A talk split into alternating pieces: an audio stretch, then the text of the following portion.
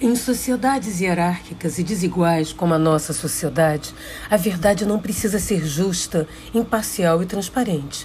A verdade é naturalmente má e tem sempre um lado, aquele de quem tem poder, influência ou apadrinhamento. A verdade verdadeira se apresenta como uma revelação negativa contra alguém e, melhor ainda, contra quem se deseja inferiorizar. Serve como um dispositivo de desqualificação, de produção e reforço da sujeição, da imputação de culpa para baixo, que funciona a favor de quem estaria por cima da carne seca no elevador da estratificação social.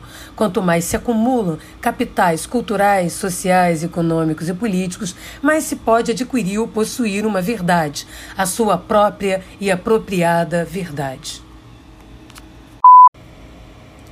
Disse que o sujeito está na sua razão quanto mais ele está podendo, ou seja, quando ele ou ela deu uma melhorada, conseguiu dar o salto da origem social, furar o bloqueio de classe, ir para frente da fila, subir um degrau socioeconômico na vida, passando a ter as coisas para só então ser benquisto.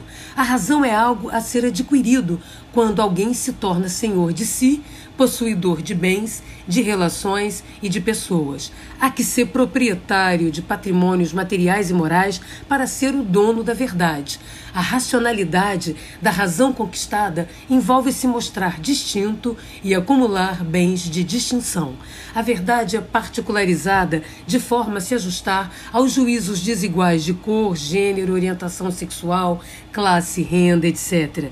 Tem-se uma verdade sob manipulações manobrada para se adequar a cada caso singular e que serve como justificativa e abono para cima e destituição e punição para baixo.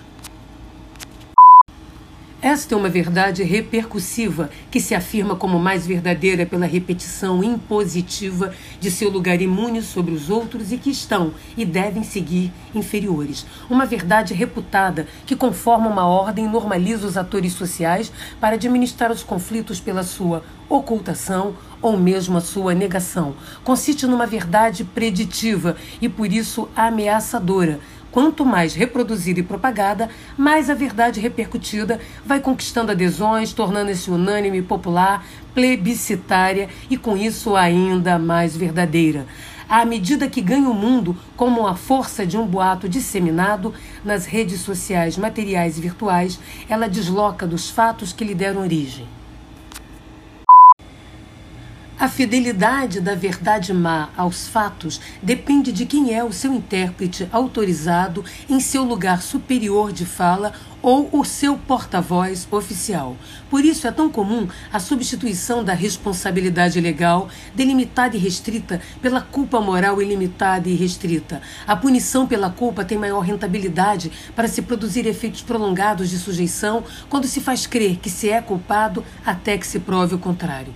A culpa se pode pôr em quem o passador de régua quiser, se ele é bem relacionado ou tem conhecimento, é afiliado ou peixe de alguém que, no momento, está por cima de seus oponentes e acima da suspeita de seus aliados.